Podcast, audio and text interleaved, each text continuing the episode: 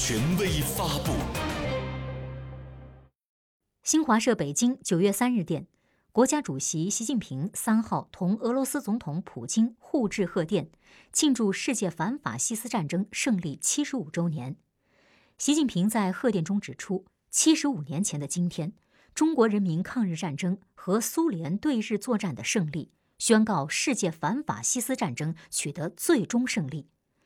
在那场遍及亚洲、欧洲、非洲、大洋洲的战争中，各国军队和民众伤亡超过一亿人，付出人类历史上最惨痛的代价。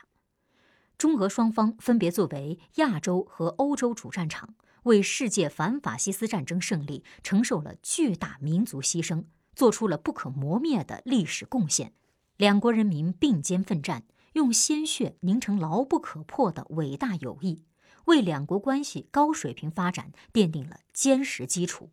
习近平强调，中俄同为联合国安理会常任理事国，对世界和平发展事业负有重要责任。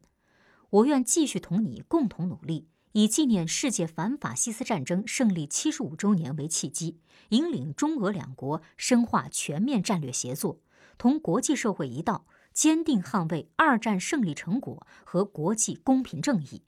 积极维护和践行多边主义，推动构建人类命运共同体，让子孙后代享有持久和平、普遍安全、共同繁荣的世界。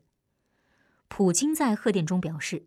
第二次世界大战是人类历史上最惨痛的悲剧，苏联和中国是抗击法西斯主义和军国主义的主战场，为彻底战胜侵略者付出了巨大的民族牺牲。在那场艰苦卓绝的战争中，我们两国和两国人民结下了深厚的战斗友谊。